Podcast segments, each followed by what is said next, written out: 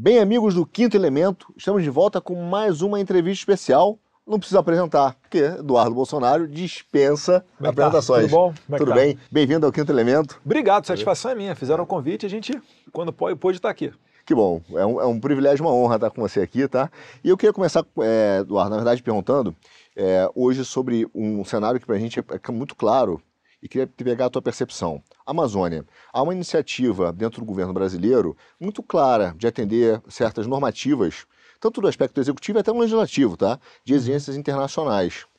É, que, é- que são disfarçadas, aparentemente, né? são mostradas como iniciativas pelo meio ambiente, um certo ambientalismo, uma cortina de fumaça aparente né? é, sobre a proteção do meio ambiente, mas que nos parece um esvaziamento da soberania do Brasil, um ataque à Amazônia com uma tentativa de dominar regulatoriamente a Amazônia e segurar o desenvolvimento do Brasil. Como hoje você e o Congresso percebem esse movimento internacional eh, americano, europeu, em relação à soberania da Amazônia? Não haveria pergunta melhor para começar, porque esse tema daí dá para a gente falar aqui o programa inteiro, né? Você está falando de soberania, mas a gente podia puxar aqui sobre o melhor exemplo de sucesso atualmente da esquerda de controle da sociedade é com essa agenda ambiental. Não é à toa que está dentro da Agenda 2030 da ONU. Não é à toa que o Lula está falando em todas as viagens internacionais que ele faz, né, sobre uma maneira de você conseguir botar a goela abaixo tudo aquilo que eles decidem nesses fóruns internacionais para as sociedades e certamente o primeiro passo nessa o pessoal antes zoava a gente falando que a gente colocava aquele chapéu de alumínio para falar de globalismo, mas acho que agora está mais evidente do que nunca, principalmente depois da pandemia. Uma das primeiras iniciativas que o Lula gostaria de fazer acontecer, né, é, o poder coercitivo desses fóruns internacionais, é nessa parte ambiental. Né, para quem acompanha um pouquinho do Lula e as besteiras que ele fala internacionalmente, mesmo antes de ser eleito, ele já falou na França, depois de eleito ele falou na COP lá do Egito, depois no primeiro encontro com ele com Biden, vejam só, né? O cara que é esquerda raiz, ele deve estar revoltado nesse momento. Porque no passado, o que, que o cara de esquerda raiz ele falava? Lula vai para Cuba, presta continência para Fidel Castro, fazem reunião do Foro de São Paulo se couber e depois volta para o Brasil. Hoje em dia ele vai para Cuba, faz esse mesmo auê e depois ele pega mais uma escalinha, vai para Washington DC ou vai para Nova York, né? Dá aquela bajulada no Joe Biden. Joe Biden fala para ele, olha, volta com a agenda climática, aproveita, faz a regulamentação aí do Uber, etc. Vamos tentar resgatar aquela pauta eh, sindicalista, trabalhista que a esquerda sempre teve.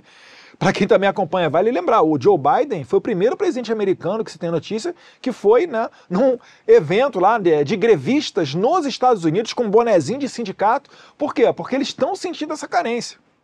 Para quem acha que está tudo normal com a esquerda, que os caras têm um discurso único, você está muito enganado. Tem aquele pessoal da esquerda raiz, que é esse pessoal trabalhista, sindicalista, etc. E tem aquela esquerda progressista. E essa galera, eles estão em conflito dentro das esquerdas, né? Então o cara que é trabalhista, esquerda raiz, vamos assim dizer, ele está querendo cobrar o Lula de falar, ó, cadê a picanha? Cadê o trabalho?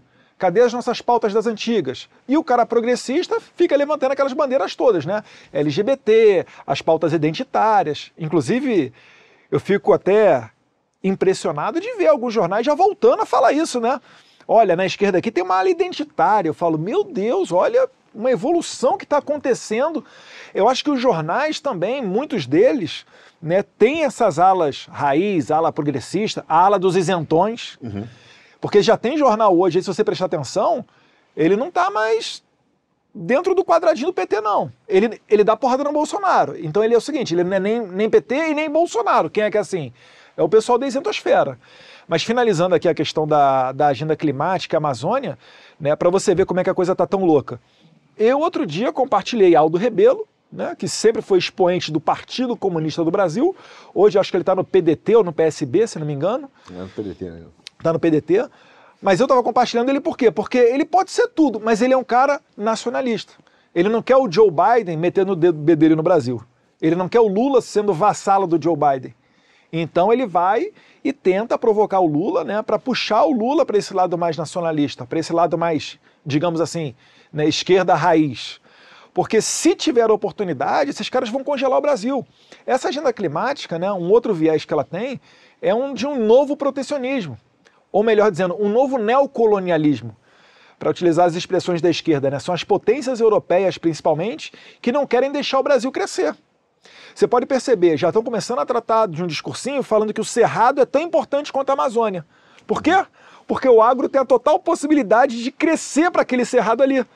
Desde os tempos de Alisson Paulinelli nos anos 70, o eterno ministro da Agricultura, naquele tempo do Geisel, quando ele começou, quando ele fez o programa de intercâmbio e mandou 3 mil alunos para o exterior para estudar como é que era o agro bem sucedido, principalmente europeu, e retornarem para o Brasil, para aplicarem no Brasil aquilo que eles aprenderam no exterior, né, em clima temperado, voltar para cá e aplicar no tropical, essa galera fez o quê?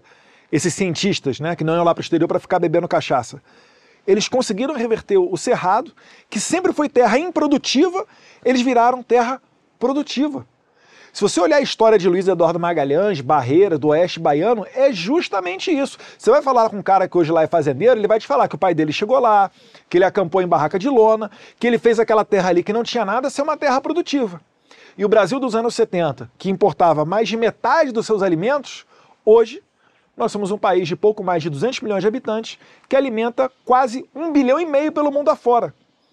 Você acha que isso não assusta o Macron, que está lá tentando subsidiar o fazendeiro dele e está vendo que os bilhões de euros que ele coloca para subsidiar o fazendeiro dele não está dando efeito? O que, que ele tem que fazer? Fala, pelo amor de Deus, cara, bloqueia esse tal de Brasil aí. Bloqueia esse tal de Brasil, porque se assinar o acordo do Mercosul União Europeia e implementar, beleza, o vinho francês vai invadir aqui e vai detonar com o nosso vinho principalmente lá gaúcho, né? Ou até na, do oeste baiano, ali de Pernambuco, que tem produção também, interior de São Paulo.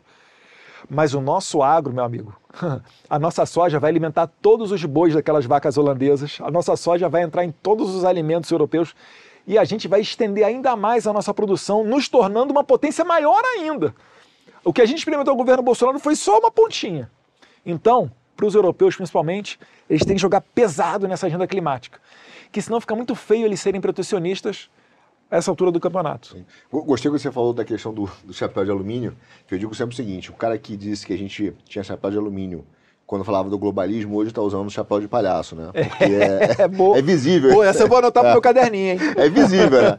E, mas, é, então, uma das questões é da questão dos globalistas, que une essa pauta globalista junto com a questão ambiental, é, por exemplo, a, a regulamentação do ESG. Né? Uhum. Virou um clássico porque eles botaram dentro de um selo, um chapéu grande, que hoje até mesmo alguns países europeus, a própria França, falou, pô, segura aí porque está tá atrapalhando a minha industrialização e, e em Inglaterra idem no mesmo, no mesmo diapasão. E aí você vê o seguinte, há uma defesa, principalmente da pauta de esquerda no Congresso Nacional, e também dos órgãos administrativos, CVM, CAD, Banco Central, de implementar, de criar padrões dentro dessas, dessas instituições administrativas do Poder Executivo para poder garantir que todos os pequenos, médios e grandes empresários no Brasil tenham que seguir essas pautas que interessam, são regras criadas né, na ONU ou por essa turma ambientalista lá. Eu digo, como o Congresso Brasileiro pode reagir a essa pauta ESG, que é uma certa forma de mistura do ambientalismo com o globalismo para quebrar as pequenas e médias empresas. Ah, o primeiro, o primeiro é começando a esclarecer o que é essa pauta e principalmente os perigos dessa pauta, né? Porque como é uma novidade e não é tão debatido assim, ela está chegando dentro do Congresso Nacional e às vezes não é só o político não, tá, gente? A gente viu no Senado há pouco tempo sendo aprovado através de um acordo, pauta, coisa da pauta ESG. Os próprios fazendeiros, que amanhã eles serão vítimas disso daí. Ah, Eduardo, vítimas como? Olha, no dia que falarem que a fumaça do trator é tóxica, que o fertilizante que você usa é agressivo contra o meio ambiente e etc., eles vão controlar a tua produção. Se você parar para ver né, é, a, as pautas aí do, do, do Schwab, lá do World Economic Forum, elas foram aplicadas no Sri Lanka. Deu aquele problema todo no Sri Lanka. Agora estão colocando para cima da Holanda. A Holanda é um dos maiores exportadores do mundo de agro também. O pessoal está falando o seguinte: vamos sufocar o fazendeiro para preservar o meio ambiente, como se fossem pautas que não desse para você casar. É por isso que deu essa repercussão toda lá na Holanda, e é por isso que o Partido dos Fazendeiros na Holanda conseguiu fazer maioria do Senado. É mais ou menos aquela história de 2018 do PSL com Bolsonaro. Partido que tinha é, três deputados federais saltou para 52. Lá na Holanda também teve isso, só que foi maior ainda. E aqui no Brasil a galera não sabe. Então é importante a gente ter essas conexões internacionais para falar que esse negócio do SG está dando problema na Europa forte. Às vezes só chega a imagem né, dos tratoraços na Alemanha, né, na, na Holanda, Mas isso daí é porque está sendo uma realidade mais forte lá, mas está chegando para cá também. Nos Estados Unidos tem um Green Deal que querem colocar para lá que vai ferrar com o fazendeiro americano. Então a gente tem que primeiro alertar para dizer o seguinte: é muito perigoso você fazer, né? Antes o Karl Marx ele tentou trocar. Ele falava que o lucro era o malvadão e a gente trocaria a perseguição do lucro pela perseguição de um bem-estar social com os operários tomando conta dos meios de produção, todo mundo trabalhando igual, né? Aquele negócio, o cara do salário mais, o, o cara do, do, ofício mais humilde vai ter o mesmo salário do profissional mais qualificado e todos serão felizes. Esse discurso Marx tinha lá atrás. Hoje em dia, né, a gente escuta coisa semelhante, né? Você não vai ter nada e vai ser muito feliz. Só que eles estão trocando né, o, o, a questão trabalhista pela questão ambiental. Só mudou a roupa. É a mesma coisa. Ah, minha empresa é uma empresa petrolífera. Desculpa, amigão, você é muito malvadão, você polui o meio ambiente, a gente vai fechar a tua empresa. Vai gerar desemprego, vai dar problema. Né? Então é o seguinte: esse é o desafio que a gente está enfrentando hoje em dia. E o que, que a gente precisa ter para a gente não deixar esse mal acometer a nossa sociedade? É ter liberdade de expressão. É ter a possibilidade de falar para as pessoas sobre essa, essa agenda e aí a gente conseguir formar minimamente uma consciência né, para que isso não seja aprovado, pelo menos no Congresso. Sim. Ah, pode vir pelo Judiciário? Pode. Aí são outros 500, é outra discussão. Mas pelo Congresso fica muito feio né, isso daí vir. Sim. Inclusive, é, foi pegar dois ganchos que você colocou. Um sobre essa questão internacional, de pegar boas práticas internacionais. É, alguns países já, já, tinham percebido que, por exemplo, uma forma de soft power, de alteração de legislação no, é, no país, era a utilização das ONGs. Uhum. Então, utilizavam as ONGs, patrocinadas por grandes é, empresas estrangeiras, elas vinham com esse, com esse ar de bom mocismo, etc., de que está lutando por uma causa, e acabam influenciando é, políticas e públicas no, em vários países. Alguns países proibiram, por exemplo, o financiamento é, de capital estrangeiro para ONGs nacionais. Né? E aí eu digo, hoje tem uma CPI no Congresso Nacional que, que a imprensa simplesmente não comenta, como se não existisse, e, e a imprensa adora a CPI, né? Na verdade tem Mas... duas, né? É a do MST na Câmara e a das ONGs no Senado. Perfeito. E as duas, a passada, não é nem a passada de pano, né? A ignorância total da imprensa. Como se não existisse. Cara, os depoimentos que tem dentro da CPI do MST, eles são assim, sensacionais, porque é justamente aquele cara que era é, escravizado dentro do movimento do MST, falando como é que ele era escravizado e como é que ele faria para fazia para se libertar. Então é um negócio totalmente perverso que a esquerda faz para ter aquele curral eleitoral. E a das ONGs, eu já tive a oportunidade de falar com alguns senadores, falar, gente, pelo amor de Deus, é, vocês têm que fazer sair dali a conclusão no relatório de um projeto de lei e tem que ficar botando, batendo em cima disso para ter força suficiente para ser aprovado, para dar um limite nas ONGs. Porque o Brasil já teve uma CPI das ONGs dentro do Senado. Né, o senador Heráclito Forte falava muito bem disso. Né, ele tinha um bochechão, falava, falava mais ou menos assim, né? Mas ele era super inteligente no que ele falava, alertando de como que a coisa corria frouxa e os caras faziam o que eles queriam. Eu vou dar um exemplo para vocês da importância disso. Né? O Brasil, segundo o Acordo de Paris, a gente já deveria ter recebido algumas boas dezenas de bilhões de dólares pela preservação da Amazônia. A gente nunca recebeu nada. Inclusive, essa era a bronca do Ricardo Salles quando ele era ministro do Meio Ambiente.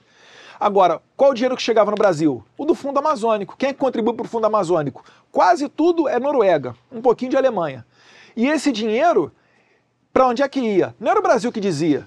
Mais uma vez, cadê a nossa soberania? O dinheiro vai entrar aqui e o norueguês é que dizia que ia para essa, essa e aquela ONG. Quando o Ricardo Salles tentou mudar isso, falar: não, calma aí. A gente tem que dar pitaco para onde é que está indo esse dinheiro, porque ir para ONG não significa dizer que está indo para uma causa boa. Vamos desenvolver a região amazônica. 25 milhões de pessoas é, vivem ali. E se o cara não tiver uma, uma, uma, uma capacidade, uma maneira dele ter um trabalho e viver de maneira digna, ele não vai deixar aquela arvorizona lá. Ele vai se acabar sendo cada vez mais seduzido para entrar no mundo do crime. Né? Então, essa era a grande questão. Então, o Fundo Amazônico, que ia dinheiro para a ONG, etc., o Ricardo Salles comprou essa briga e os caras falaram: não, vamos congelar o Fundo Amazônico. E aí as pessoas, ai meu Deus, vai acabar com a Amazônia. Não, vai melhorar a situação da Amazônia. Porque ficar sustentando essas ONGs é que não vai adiantar de nada. Essas ONGs é que agora pressionam para aumentar a demarcação de terra indígena. O índio não quer mais terra, o índio não precisa de mais terra. A, a população, por exemplo, Yanomami, né, que morre aí a, a, é, por falta de alimento e etc., falaram que era o problema do governo Bolsonaro. Está acontecendo agora, governo Lula. É, é uma, um espaço maior do que o estado do Rio de Janeiro para 20 mil pessoas. A gente está falando aqui de São. Paulo. Se pegar aqui um quinto da Vila Mariana que a gente está falando, de repente tem 20 mil pessoas. É, o tamanho dos territórios do estado do Rio de Janeiro. Vou perturbar, é o dobro da torcida do Botafogo, então. quase isso, quase isso. é. Então, Eduardo, mas olha só, é, é, é, bom botar esses pontos, porque a gente está sendo vários francos de ataque, né? É, um deles, por exemplo, é, pelo menos essa, essa é uma visão agora realmente muito pessoal de como eu vejo o, o cenário. Ele, ele, é, ele conjuga dois institutos. Por exemplo, hoje você tem no Congresso uma lei, que, uma projeto de lei que é a revisão da, do Instituto de Arbitragem. Eu acho que vem de uma, de uma deputada do sul do Paraná, posso ser enganado, mas ela está revisando a lei de arbitragem, que virou uma grande panelinha, né? E criou um sistema judiciário paralelo que foi capturado por alguns, alguns grandes escritórios. E aí o, a, a, arbitragem ela, ela é, é, um método de resolução de conflito, é, sem dúvida mais eficiente, mais célere, mas ele, de certa forma, corre a látera do sistema judicial brasileiro. É, ele, ele, ele tem a possibilidade de ter certa flexibilidade. Aí você pega esse conjunto, bota aqui aí, o que eu chamo de invasão dos fundos soberanos. Então, você tem fundo soberano da China comprando ativos estratégicos no Brasil, é, transvestido de um fundo, transvestido né, de um fundo de investimento, como se ele tivesse objetivos de, de financeiros, mas ele de fato tem. É, na China hoje não tem público e privado, é tudo é. público. Você, você tem os fundos árabes, você tem os fundos de Singapura, você tem uma série de fundos soberanos que tem escritório de representação no Brasil comprando ativos estratégicos no Brasil e utilizando o Instituto de Arbitragem. Então o que acontece? É um fundo soberano que compra petróleo, compra refinaria, compra bolsa de valores, compra é, metrô, ao mesmo tempo vai lá e joga para arbitragem. Então ele, ele toma conta dos meios de ação do poder econômico e vive a látero é, da justiça brasileira, conseguindo fugir dessa soberania. Não seria o caso do Congresso começar a regular os fundos, ou pelo menos colocar algumas questões de golden share, é, não intervencionismo estatal, mas de proteção soberana, para dizer, ó, aguenta aí, pelo menos se você quiser investir no Brasil, vai investir através das instituições financeiras uhum. reguladas no Brasil e não ter o seu próprio escritório. Né? Como, como você vê isso? Tem um, tem um assessor especial de assuntos internacionais da presidência durante o governo Bolsonaro que queria copiar os Estados Unidos e criar uma, um comitê que poderia avaliar esses investimentos com poder de veto. Uhum. Né? Se pensar no mundo ideal, isso daí seria perfeito. Né? O problema é que quando esse, essa maleta aí com o botão vermelho cai na mão da esquerda, o negócio vai ficar totalmente contrário. Perfeito. Né? Então é, é complicado você ter, você ter esse mecanismo. Eu lembro que durante o governo Bolsonaro, para evitar que um país pudesse dominar as privatizações, etc., quase tudo foi feito através de lotes. Então não haveria maneira de que um, né, um player desses daí conseguisse arrematar 100% da Eletrobras, né, que foi é, privatizada. Então os mecanismos são esses agora. Cada privatização que precisar da autorização do Congresso, a gente tem que estar lá para emendar. Eu acho que vai ser a única maneira que a gente vai ter de sobreviver o governo Lula, sem principalmente ter né, é, um, um, grande, um grande país internacional comprando tudo aqui, tal qual fez com a Argentina e com a África. Uhum. Né, eu acho que é a única maneira que a gente tem hoje em dia para tentar, tentar brecar esse domínio. Porque uma coisa é você, né, como diria Jair Bolsonaro, uma coisa é você vender é, no Brasil, outra coisa é você vender o Brasil. Né? Uma coisa é você vender, você tem uma galinha dentro de casa, você vende ali os ovos da galinha, outra coisa é você vender a galinha inteira. A partir do momento que você vende o galinheiro inteiro, se você vai comer ovo, se você vai comer frango no dia seguinte, vai depender do dono do galinheiro. Né?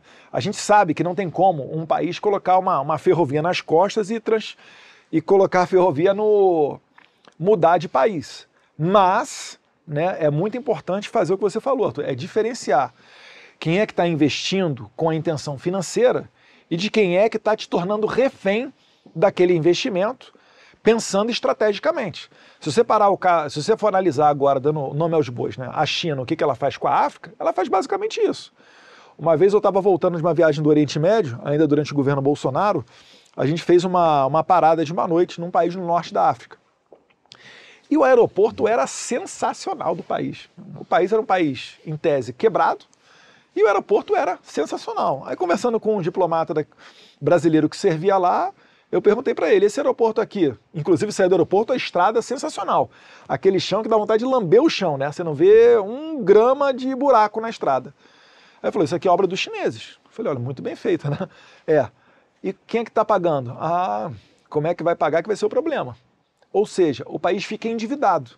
E amanhã, a China é que vai dizer como é que esse país vai pagar. Normalmente é um país que pode ser um país muito rico em gás, pode ser um país muito rico em, em grãos, E aí a China que vai dizer. Para finalizar, eu cito aqui uma coluna muito boa do Leonardo Coutinho, né? esse sim, né? um dos raros exemplos de bom jornalista investigativo que a gente ainda tem no Sim. Brasil. Escreveu no Brasil não. do Chaves, né? Pô, melhor livro sobre o Guto Chaves, ele que escreveu, o Chaves, o Espectro, mora nos Estados Unidos hoje. Uhum. Ele fez uma coluna chamada O Ano do Rato. Ele estava fazendo referência ao embaixador chinês, ó, o, o, quase que eu falei Winston League. Winston League não, é o Wong, Wong Li, como é que era o nome dele, o embaixador chinês que estava aqui? Era alguma uhum. coisa ali, era o Ving, Ving Li, Wong Li, um dos dois. É o meu amigão que fez duas declarações oficiais da Embaixada da China contra um parlamentar, né? Eu sou o único parlamentar que tem essa honra. Mas, enfim, a história que o Leonardo Coutinho relata no seu artigo é a de que a China fez tanto investimento na Argentina que, quando trocou o governo e entrou o Macri, o Macri queria inspecionar uma, uma das ações chinesas dentro da Argentina, que era um projeto lá satelitar, etc. E pelo acordo feito da Argentina com a China, o presidente da Argentina poderia inspecionar aquela base lá. E quando o Macri resolveu inspecionar a base chinesa na Argentina, o embaixador relembrou ele dos investimentos chineses na Argentina. E acabou que o Macri né, trocou, né, mudou de ideia. Quer saber? Não quero nem olhar realmente o que está acontecendo nessa base chinesa no meu país, não. Deixa quieto. Esse foi o embaixador chinês que foi enviado para o Brasil depois da eleição do Bolsonaro. Por isso que a gente teve tanto problema aqui né? porque ele queria fazer do Brasil uma nova Argentina. E o governo Bolsonaro estava sendo empecilho para isso. Nesse sentido, eu queria falar um pouco agora sobre política, é, não que a gente tenha falado, né, mas de uma forma mais ampla, principalmente da, forma, é, da formação é dessa base que, tá, que é clara, para mim, não só no Brasil, e no Brasil especificamente, mas o movimento mundial desse do que a gente chama de um conservadorismo, de uma tradição que está sendo estabelecida, né? voltando. Uhum. Então você vê, por exemplo, hoje, de uma forma muito forte, é a França, a Marine Le Pen com chances reais de ganhar a eleição, o Trump com chances reais que de ganhar a eleição. sempre falou que a Marine Le Pen jamais ganharia, Exato. muito extremista.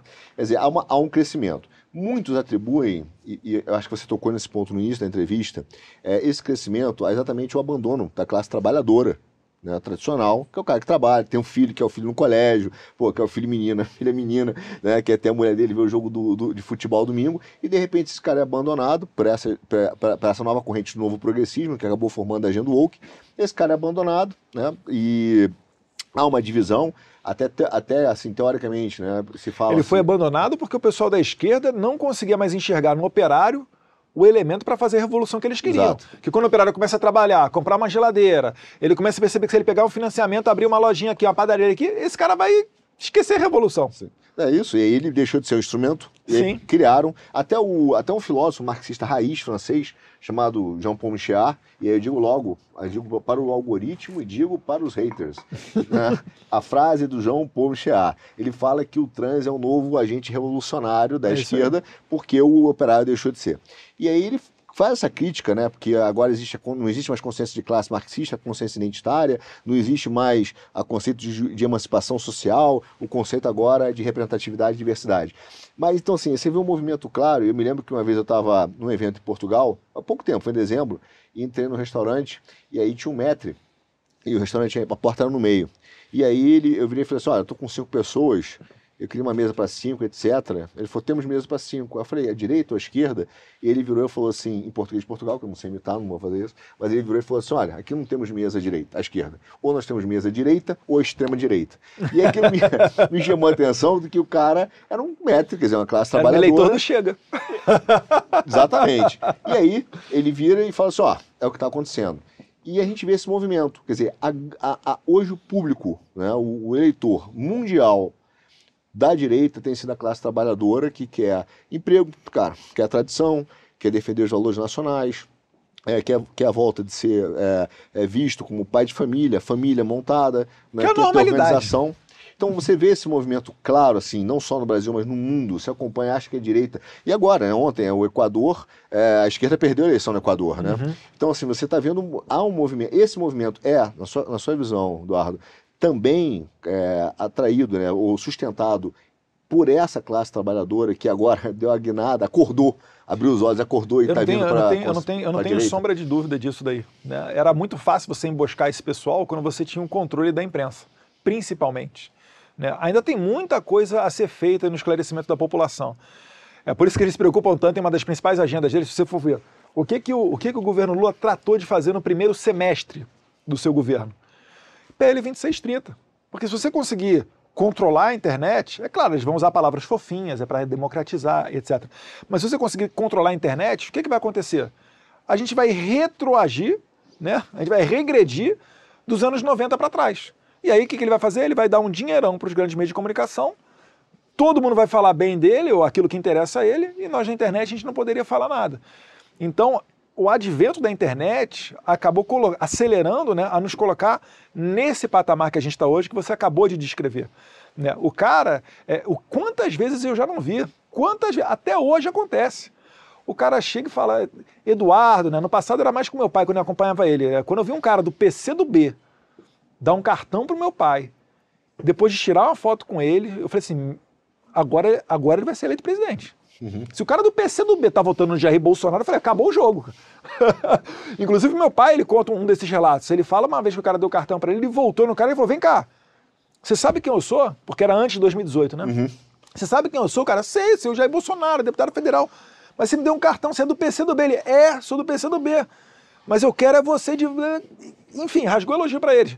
E eu tô falando que se repete a todo momento, porque não tem três semanas aí que eu, na Câmara dos Deputados, um prefeito também do PCdoB do Nordeste, veio bater a foto comigo, me deu o cartão. Eu tive até um déjà vu na hora.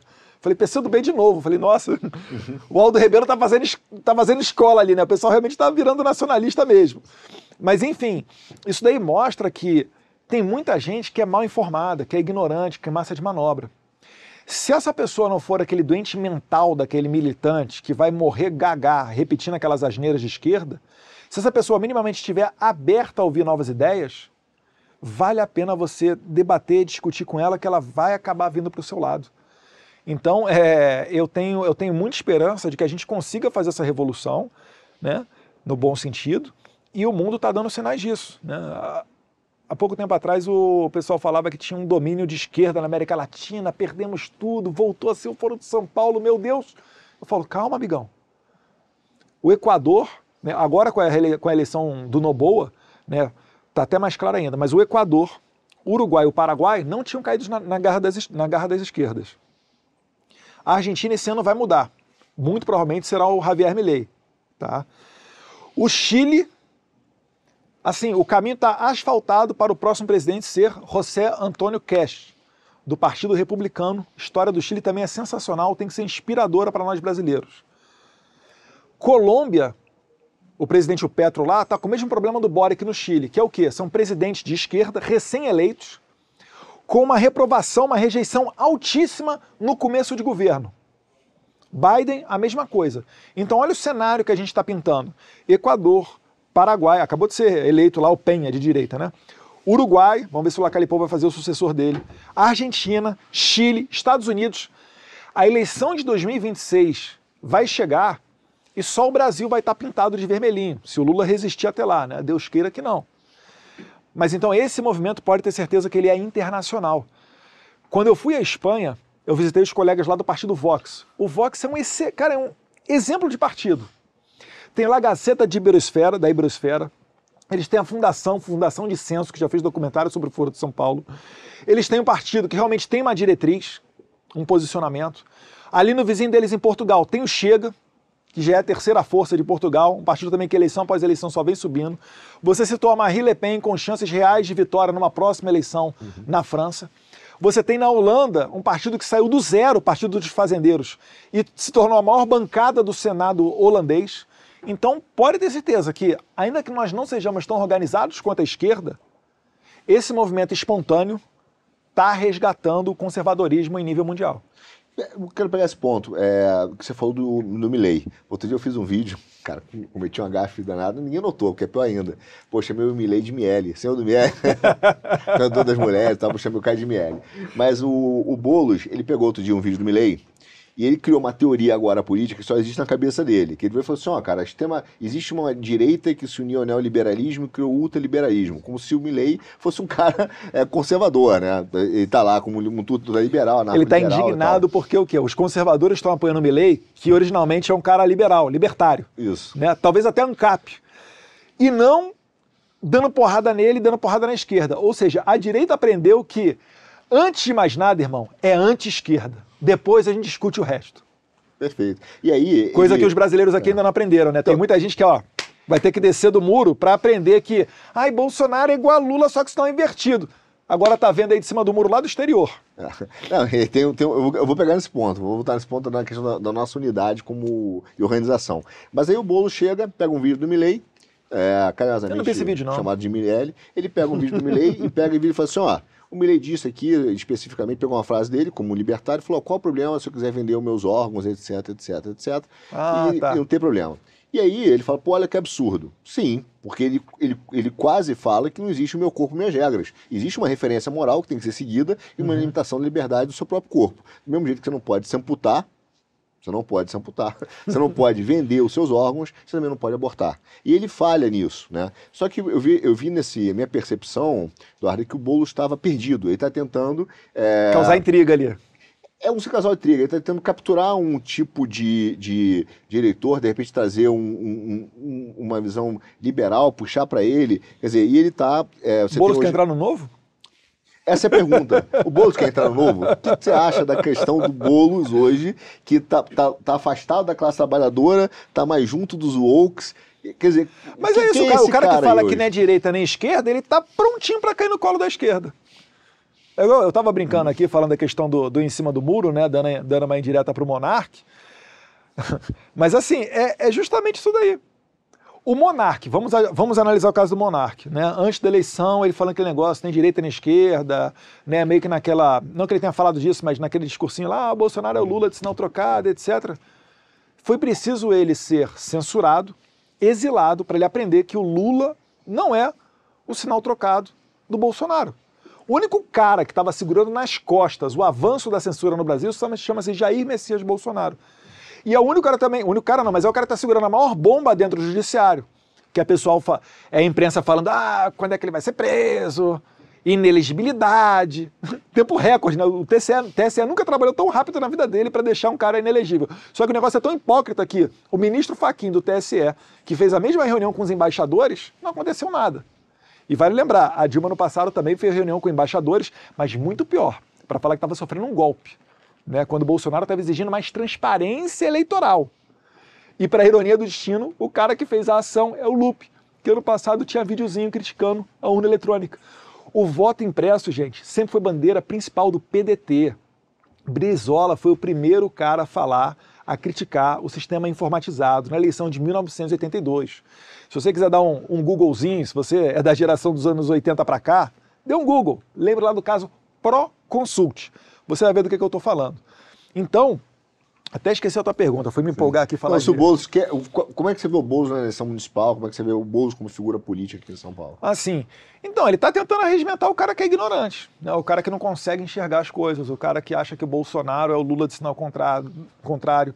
Então, o Boulos ele já tem na cabeça dele cativo o eleitorado de esquerda, está tentando pegar esse pessoal mais isentão, mais de centro, né? que realmente, se você chegar e prometer mundos e fundos, principalmente na área econômica, vai ter muita gente em São Paulo que vai acabar votando nele.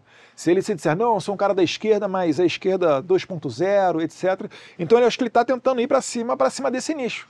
É engraçado que a população brasileira sempre reclama, ah, o político sempre fala, é, mente para ser eleito. Claro, o eleitor sempre acredita, uhum. então sempre haverá o político que vai mentir para essa galera. Quando aparece alguém sincero, o que, que eles falam? Esse cara é nazista, sexista, é misógino, xenófobo. Então vou dar uma dica para você. Para você votar num cara autêntico que não vai te enganar, vote nesse cara que é chamado de todos esses istas. Porque esse é o cara que vai ter independência e autenticidade suficiente para lutar pelo interesse do povo e não para os interesses partidários ou de um grupo de interesses particulares. Eu queria, aí falando de um outro, candidato, um outro candidato, possível candidato a prefeito de São Paulo, que é a esquerda, que para mim me preocupa muito, que eu, eu, eu acho que é super perigosa, porque me lembra uma época, você lembra o João Santana, quando era técnico? Ele hum. era retranqueiro, né? Então o cara só ia na boa. Você passava o jogo o tempo todo, ele segurava é, no sufoco e o cara só ia na boa. Quem você fala do inglês de João assim. Santana, pô? então, mas aí, eu, como é que eu vejo um paralelo ao Joel? A Tabata. Porque, você vê, ela é retranca, vive na retranca, não se arrisca, só vai na boa. Agora, ela cometeu. Ela tá Brasil, processando. Tá se processando? Num processo que estava na mão do Toffoli e o Alexandre de Moraes avocou para ele. Sabe-se lá por quê, né? Ah. Não, porque eu fiz um post no tempo que ela tinha lá um, um projeto, negócio de menstruação, etc. Sim. Eu fiz um post criticando ela e botei na figurinha lá, né, no meio da imagem, né, botei o, o Jorge Paulo Lema. E ela não gosta de ser vinculada ao Lema. Só que é engraçado, porque agora a imprensa estava procurando cadê a Tabata Amaral, porque o Lema, e eu não estou falando das lojas americanas não, né, porque agora o governo Lula vai dar 6 bilhões de reais para fins de educação e quem está ali no meio é o Instituto do Lema. E aí o pessoal foi procurar a Tabata Amaral para dar entrevista e a Tabata Amaral não deu entrevista. E também não está processando os veículos de comunicação. É engraçado, é preconceito, né? Contra o Bolsonaro, né? Antidireita. Então, ela, ela, é, eu ia te perguntar isso, quer dizer, ela, ela tem um teflon danado, porque, pô, ela, ela inclusive, ela, durante a, a, a pandemia, ela foi, inclusive, relatora no projeto da Câmara, que ela é, defendeu a compra de é, iPads, né, de tablets, para ser mais preciso, para é, as escolas brasileiras. Naquela época, Eduardo, naquela época, já existiam relatórios que mostravam que os tablets estavam sendo prejudiciais para o ensino de crianças na Europa. E ela e a Priscila Cruz, do Todos pela Educação, se basearam, inclusive, no, como, como parâmetro na Finlândia. Né? Aí eu brinco assim, pô, podia trazer o PIB, podia trazer um pouquinho do clima de vez em quando. Não, mas só traz o tablet. Ok. É, e aí o que aconteceu? Ela comprou, o Brasil gastou 8 bilhões de reais em tablets, ah, isso foi aprovado durante a pandemia, está sendo implementado. Né? É, eu não me lembro se, se essa verba vai para o Fundeb ou não, mas é uma verba de aquisição, está tá na, tá na parte de tab, é, tablets e internet, conectividade. E o que acontece? Um ano depois, a Finlândia, ela simplesmente proíbe completamente a utilização de tablets na escola em função do, do, do, prejuízo cognitivo aos ensinos dos alunos. E em seguida, a Europa toda começou a proibir a utilização de tablets nas escolas. E a imprensa olha e fala assim, cara, nada acontece, não tem uma crítica em relação a ela, e ela tem um teflon de que isso não é, é, é sequer direcionado para ela como se não tivesse responsabilidade nenhuma. Mas eu vou te falar, é, porque eu acho, é porque eu acho que ela ainda é muito pequena, né? As pessoas hum. não conhecem ela, ela não tem tanta audiência, em que pese o pessoal está por trás dela, é muito poderoso, né? Uhum. Um grupo ali do pessoal do Renova, etc. É ela, foi o Felipe Rigoni, né, que não está mais na Câmara, o Mitrô também. Mas é o seguinte, né? É, ela tem. o pessoal da retaguarda dela é muito poderoso. Então sempre tem essa expectativa de que ela uma hora vai despontar. Uhum. Ainda não aconteceu. Eu mesmo, às vezes, eu vejo ela e falo, cara, não vou, não vou entrar com treta com ela nisso daqui, porque ela vai muito mais ganhar do que eu. Sem dúvida. Né? Para ela vai interessar, porque ela não é, assim, modéstia à parte, ela não é tão conhecida quanto nós, ela não tem tantos seguidores nas redes sociais quanto nós. Então eu deixo ela falando lá e ela tentando se criar. Mas em algum momento, esse perfil, principalmente em São Paulo, acaba virando, acaba tendo, tendo ascensão. Mas no dia que ela tiver ascensão, essas perguntas vão retornar né, cada vez mais fortes. Né? Cadê você quando o Lehman está gerenciando 6 bilhões de reais? Ah, mas eu não tenho nada com ele. Então como é que o pessoal... Porque a onda dela é dizer que ela era origem humilde. Uhum. Que origem humilde é essa? O pobre... Perguntar aqui, o Gildinista está aqui, o pobre de São Mateus, da favela lá, vai estudar nos Estados Unidos? Então calma lá, vamos botar os pingos nos is aí e contar essa história de maneira correta. Uma hora vai chegar o momento de falar. É, tirar foto com Obama vai chegar a hora dela contar a história dela. Sim. E aí eu queria voltar a um ponto que você colocou da unidade da direita. Eu sempre digo, né, porque eu estou na sua frente, já disse em N programas Que você aqui, quer unir a direita. Que, não. eu sempre disse que existe a única pessoa que tem voto no Brasil, chama Jair Messias Bolsonaro. Uhum. E ele é o cara que, de fato, é, é o referencial, é o único que é capaz de dar corpo e unidade à direita no Brasil. O resto, é, e a minha impressão, Eduardo, é que você teve uma porção de gente que quis furar fila, entendeu? Tava do lado, quis dar o famoso totó, sair, esperar, ó, eu vou furar fila aqui, vou já, já querer pegar o uma pessoal, rebarba do presidente. Tem uma vontade de chegar ao poder que eu não consigo entender, cara. Pois é, acha que uma das melhores coisas que aconteceu na minha vida. na nossa o entendimento que existe, que Mas política daí... tem vez, tem fila, tem acontece? ordem. Vamos lá, às vezes o pessoal fala que pô, a esquerda é organizada e a direita não. Até determinado ponto, isso aí tá certo. Mas como é que a esquerda tem essa hierarquia toda? É todo mundo de rabo preso, gente.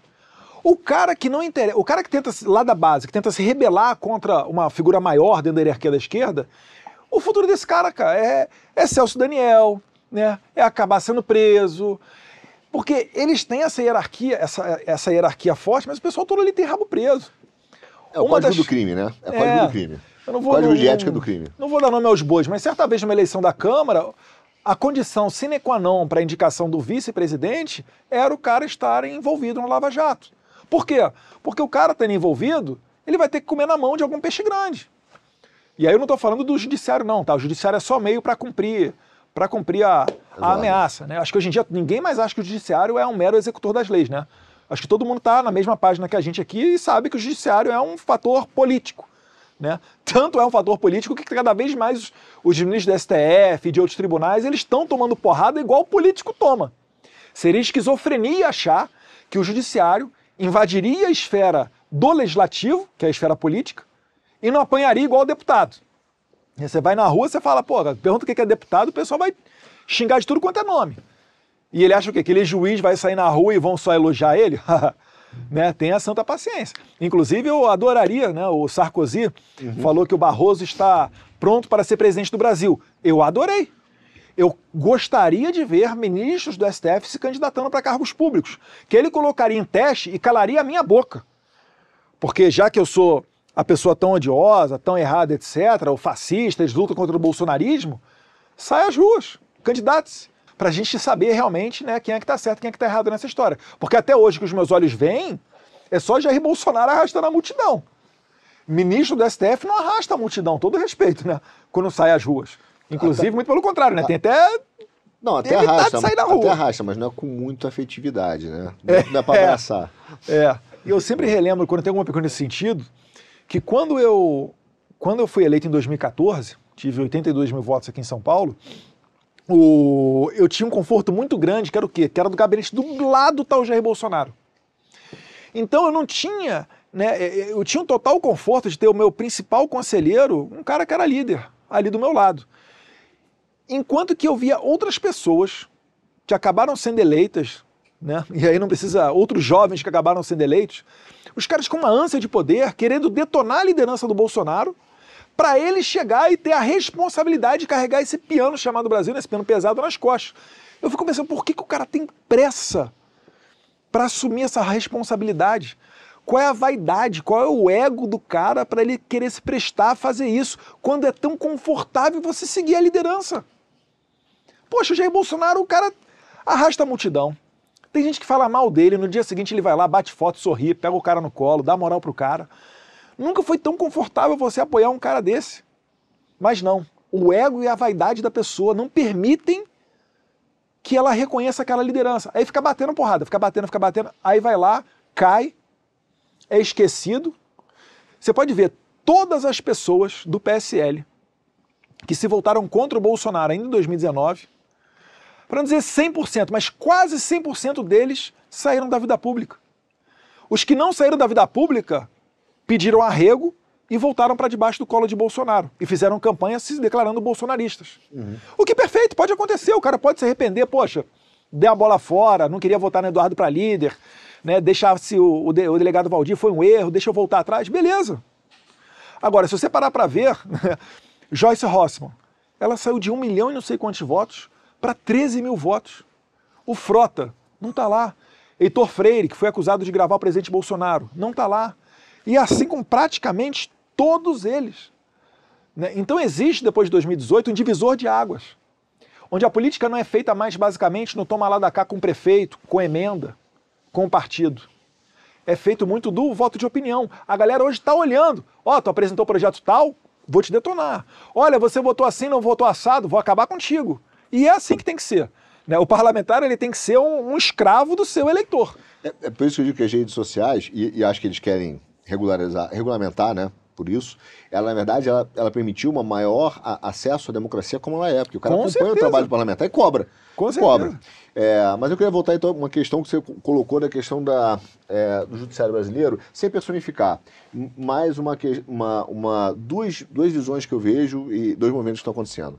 Então a primeira pergunta que eu quero é, te fazer, é, vou fazer duas, muito objetiva é, qual, como é que está o status disso na Câmara? Há essa discussão, o Lira vê isso como prioridade, é a solução para resolver o problema do toma lá da cá ou não?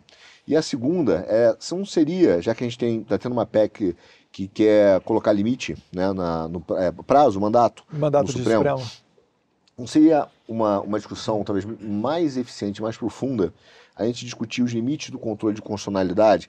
Exemplo, na Holanda, um jurista teólogo, foi primeiro-ministro. Mas hoje já existe esse limite. Mas não vamos deixar mais claro? Por exemplo, o artigo 104. A única, da... Mas a única maneira de você fazer cumprir a Constituição é, é um Senado independente. Enquanto o Senado falar amém para a STF, você pode falar o que for. Eu, a gente tem lá no artigo 53, né, imunidade parlamentar. Deputados e senadores são invioláveis por quaisquer palavras, opiniões e votos. Foi tem um cara na cadeia hoje. Foi Daniel Silveira está na cadeia não deveria estar por conta de já haver esse artigo, não deveria estar porque deputado só pode ser preso em flagrante delito de crime inafiançável, não deveria estar porque não foi um, cometido, um crime cometido dentro do STF, não deveria estar porque eh, recebeu o indulto presidencial, né, a graça. Então é o seguinte, eh, eu não acredito que uma reforma da Constituição vá fazer o jogo valer. O jogo vai valer realmente quando for exercido e executado corretamente o controle, o check and balance lá, o controle, os pesos e contrapesos da nossa que Constituição. Parte dessa flexibilização da, do poder ou do, do, controle de constitucionalidade, ele vem de uma interpretação excessiva. Eu estou dizendo isso? É, por exemplo, na Holanda, tem lá o artigo 104 que fala que é proibida a interpretação da Constituição é, para é, fins do controle judiciário. Quer dizer, ele tem que seguir exatamente o que a Constituição diz. Não pode ter uma extensão de interpretação. E quando ele não exerce, qual o remédio? Pois é, esse é o ponto. O remédio é impeachment colocar... feito pelo, pelo Senado. Enquanto o presidente do Senado ele está achando que vai causar uma rusga maior, vai causar instabilidade, etc., vai continuar acontecendo isso daí. Não seria bom, de repente, ter uma Câmara Revisora, como sugerem, de repente, é, analisar essas decisões do STF que são, não seguem e acabam sendo interpretativas ou hermenêuticas em, na, em excesso e aí tornarem válidas? Quem é que sugeriu um projeto desse daí na Câmara? Uma... Porque na Câmara a gente tem um remédio que se chama Projeto de Decreto Legislativo. Uhum. PDL, a gente fala PDL. Para que, que serve um PDL? O PDL serve para sustar qualquer medida infralegal. Quais são as medidas infralegais? É uma resolução da ANAC, é uma instrução normativa da PF, é uma portaria presidencial, é um decreto presidencial. Todas essas, essas normas, elas estão sujeitas a sofrer um PDL. Então, vamos pegar o caso de 2019. O presidente Bolsonaro fez um novo decreto presidencial sobre armas. Os senadores fizeram um PDL e derrubaram o decreto do presidente Bolsonaro sobre armas de fogo. Eu não quero falar o nome de quem foi para não incorrer em erro, mas dentro da Câmara dos Deputados tinha gente falando o seguinte: vamos aumentar o PDL não apenas para as normativas infralegais, uhum. mas também para as decisões judiciais. Então, o que acontece? Ao invés do Supremo Tribunal dar a última palavra né, sobre aborto, de permitir que a Câmara e o Senado revisassem aquela decisão do STF quando entendessem ser extra né, constitucional algo fora da Constituição. Ao me ver, isso é interessantíssimo. No passado foi tentado, tá? teve um embate entre o Congresso e o STF, estou falando de mais de 15 anos atrás, tá, gente? E isso quem me contou foi um assessor legislativo. Isso daí depois acabou, colocaram panos quentes, deixar disso e foi esquecido. Mas o Congresso Nacional, eu te garanto, tem muita gente ali dentro que tem vontade de colocar o PDL sendo aplicável, inclusive contra decisões judiciais. Eu acho que já colocaria um freio no STF também. Uhum. Né? Agora, para você permitir que o PDL tenha esse alcance, você acha que o STF vai gostar ou não vai gostar? Eles vão odiar. É, porque o STF vai, reclama, vai estar tá né? perdendo poder. Quem perde poder grita. E aí o que acontece? Aí, filho, aí vai ter que ter muito deputado e senador macho né, para não se permitir ser pressionado e votar um negócio desse. Então, como derivada disso, você acha que uma das, uma das eleições mais importantes para a direita no Brasil seria do Senado daqui a em 2026, 2026 porque nós temos duas dois terços, é, isso, dois terços, com, com certeza, com certeza. Essa deveria ser um instrumento para garantir pelo menos uma independência do Congresso Nacional que não seja uma subserviência por causa de é, rabos presos. Sim, com certeza, porque o Senado é, é o capaz de fazer de fazer de fazer impeachment de ministro do STF. Eu acho lamentável isso, eu não gostaria que entrasse dentro da pauta eleitoral impeachment de ministro do STF. Mas, ao que parece, não há outra maneira. essas condenações que estão saindo aí do pessoal de 8 de janeiro, né, para citar mais um caso, 17 anos de cadeia, eu te asseguro, qualquer um que está nessa sala aqui, se a gente sair naquela porta ali, atravessar a rua e assassinar alguém, essa pessoa não pega 17 anos. E aí eu te pergunto, o que, que é mais grave? Você tirar a vida de alguém ou você quebrar vidro e, sei lá, e quebrar cadeira e quebrar mesa? É claro que é reprovável também, são duas condutas reprováveis. Agora, eu não tenho nem sombra de dúvida de que matar alguém é algo muito mais reprovável do que você quebrar mesa, quebrar carteira e quebrar vidro. Né? É, eu queria perguntar para você sobre segurança pública, que é um tema que te é caro. É uma e... pauta que a gente tem que voltar Isso. a falar mais dela. Olha só, a gente viu depois da eleição do governo Lula é, uma, um crescimento visível da, da, da, insegurança, dos crimes contra a vida, contra o patrimônio. Indiscutível. Aliás, a, a vida nunca valeu tão pouco hoje no Brasil. Uhum. Né? O número de assassinatos aumentou Infelizmente, bastante. eu só estou esperando fechar o ano para saírem os dados oficiais. Mas assim, vai ter um é, aumento em relação ao eu governo acho, Bolsonaro? Eu não tenho nem dúvida disso. Uhum. O governo Bolsonaro ele conseguiu, depois de décadas, retornar o, a taxa de homicídio brasileira para baixo dos 20 homicídios por 100 mil habitantes.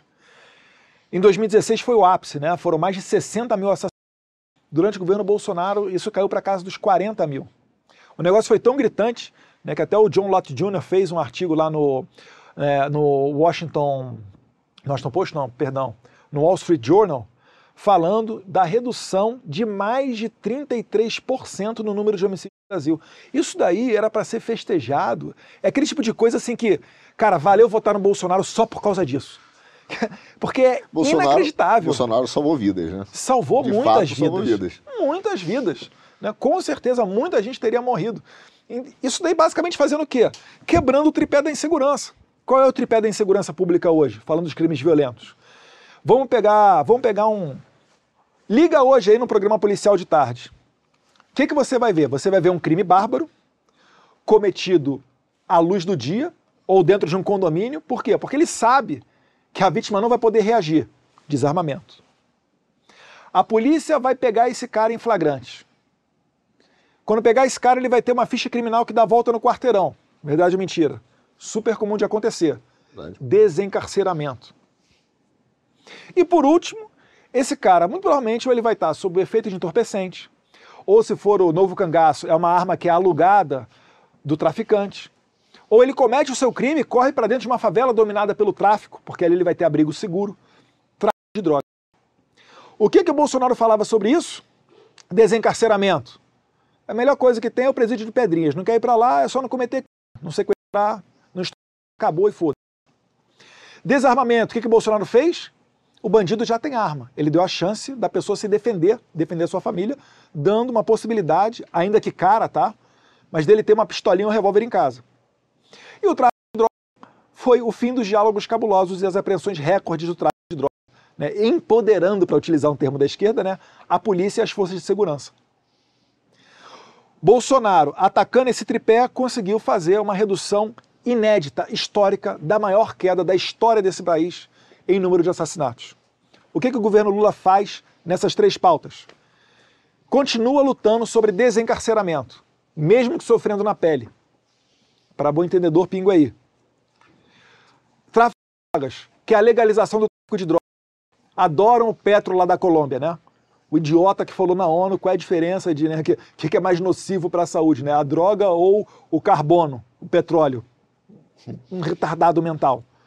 Mas por que, que eles querem legalizar? Porque as Farc fazem parte do Foro de São Paulo. Até hoje. Ah, não faz oficialmente, mas faz de maneira oficiosa. Se você legaliza as drogas, você transforma o traficante em empresário.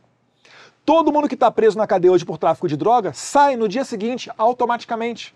Porque existe no direito, sou advogado, posso falar, um instituto chamado abolício crimes. Quando um crime deixa de ser crime, quem está preso por ele vai para a rua. Você reclama da saidinha do saidão? Imagina soltar de uma vez só todos os traficantes de droga. Legal, né?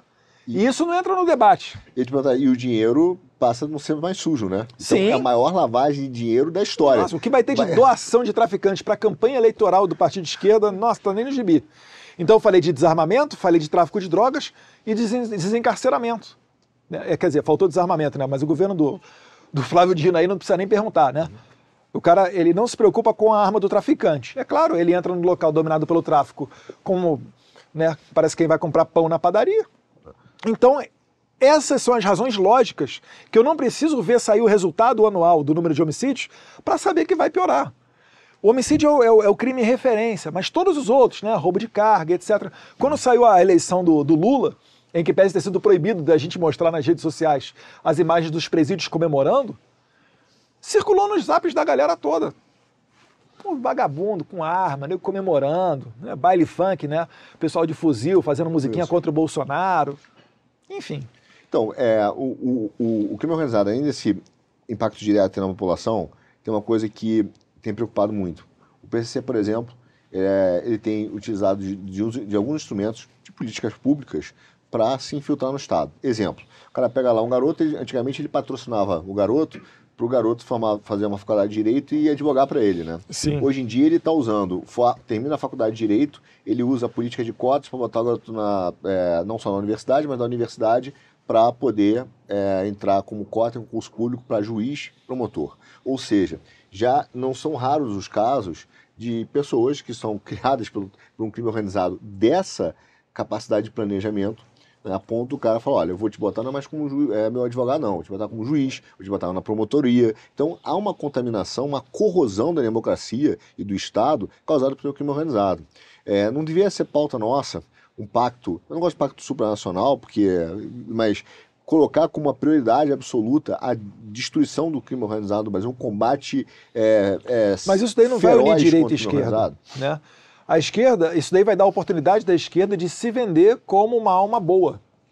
Eles vão continuar fazendo, igual o Marcos Valério denunciou na sua delação, homologada pelo STF, caixa 2 para o PCC.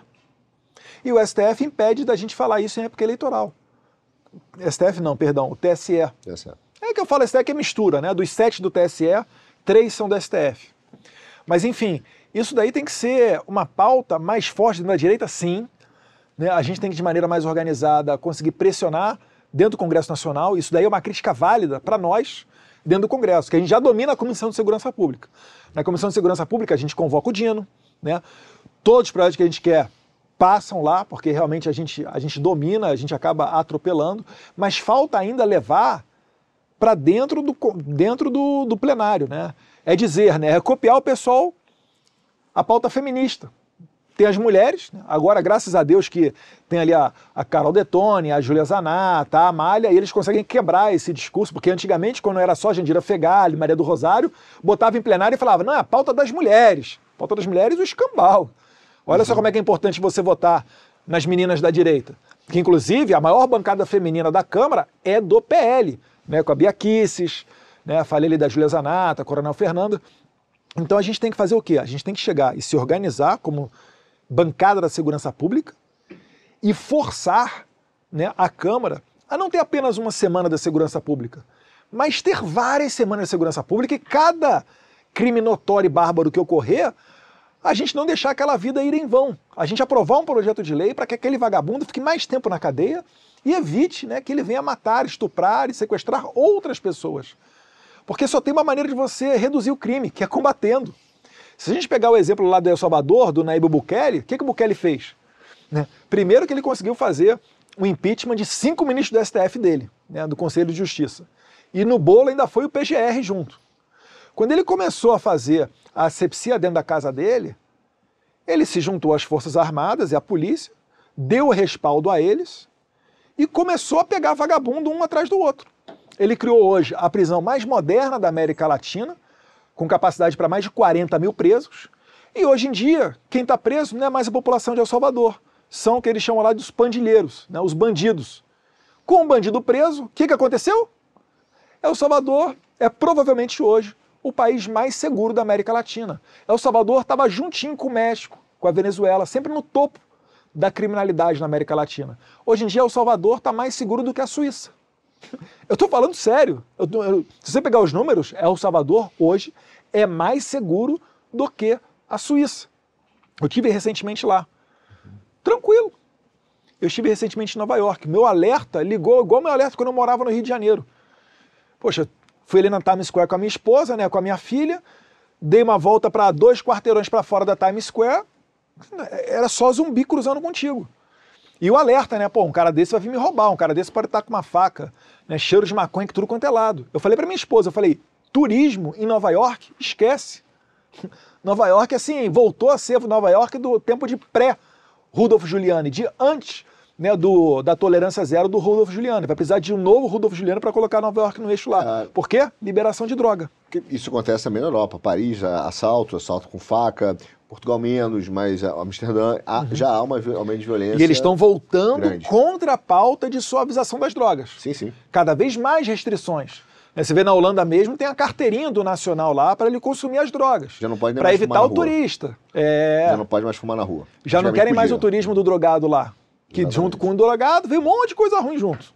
Cara, para fechar, é, no- quando terminou a eleição, teve um, um sentimento de morte absoluta, né? Pô, nem fala. Foi, foi horror- horroroso, foi pior que um 7x1. Né? Assim, foi um Pior. sentimento, cara, muito, muito ruim de desesperança com o Brasil, muita gente sem esperança. A gente vê isso nas nossas lives, em vários momentos. E eu acho que hoje a direita está mostrando uma força, está tá, tá se fazendo presente. Não, não foi o 7x1, né? a gente perdeu, mas não foi o 7x1. Mostra que a, a, a, a, a base, o desejo do povo brasileiro ainda é muito forte e percebe-se o que é o desastre do governo da esquerda. é, e, o, e o Lula, ele é exatamente aquilo. Eu digo que o Lula foi, cara, o Lula está perfeito, porque ele está fazendo tudo aquilo que ele prometeu, destruindo o Brasil. né? As pessoas não acreditavam. Muita gente falava assim, ah, ele não vai fazer isso. É só... E ele está fazendo. Então, é, eu acho que hoje nós temos um sopro de esperança. Dá uma mensagem de esperança para os nossos, Uhum. Não sei se são telespectadores, né? Os nossos internautas. nossos internautas.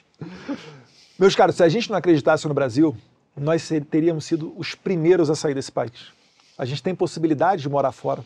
A gente tem uma boa condição financeira, graças a Deus, e conseguiria fazer essa mudança. Mas não. A gente está aqui, a gente está segurando essa barra. O presidente Bolsonaro está aqui no Brasil porque a gente acredita no país. Que, que vai acontecer? Eu não sei o que, eu não sei quando. Eu só sei o seguinte: a minha filha não vai entrar na escola menina e sair menino. O meu filho não vai ser doutrinado por professor né, esquerdista ou professor maconheiro de história. Eu vou tomar conta da minha família e vou dar segurança para eles. É primeiro, manja, quando o avião está caindo, está faltando oxigênio, é primeiro a máscara em você e depois você vai correr para colocar nos outros que precisam. Né? Na criancinha, no deficiente, no coleguinha do lado e etc. Então esse é o momento que a gente está vivendo no Brasil hoje. O avião está caindo, a gente primeiro está botando a máscara em nós e depois a gente vai botar a máscara nos outros. Ah, mas o avião vai cair, vai sobreviver. Eu não sei, eu vou trabalhar para que seja igual o do Rio Hudson, né? para que aterrisse na água e todos saiam são e salvos. Mas a gente não pode perder a esperança no Brasil. O nosso líder está aqui, o Jair Bolsonaro está aqui, nada foi perdido, a semente foi plantada. E não tem mais como você voltar atrás, né, depois desse movimento avassalador. Então a nossa convicção, ela não muda ao sabor de uma eleição. Talvez até seja um mandamento divino para a gente voltar às nossas raízes, voltar a ver por que, que a família é assim, né? voltar as nossas atenções para dentro da espiritualidade, para dentro da nossa religião, para que a gente cresça individualmente e depois retorne ao poder ainda mais forte. Eduardo, obrigado. Obrigado você Eu que nos acompanhou até aqui. Compartilhe, comente, mande para todos os amigos, inclusive aquele amigo petista sem vergonha que você tem. Manda para ele, para ele aprender como é que a gente tem que cuidar do Brasil. Eduardo, obrigado, viu? Eu que agradeço. Foi um prazer. Obrigado. Fiquem com Deus.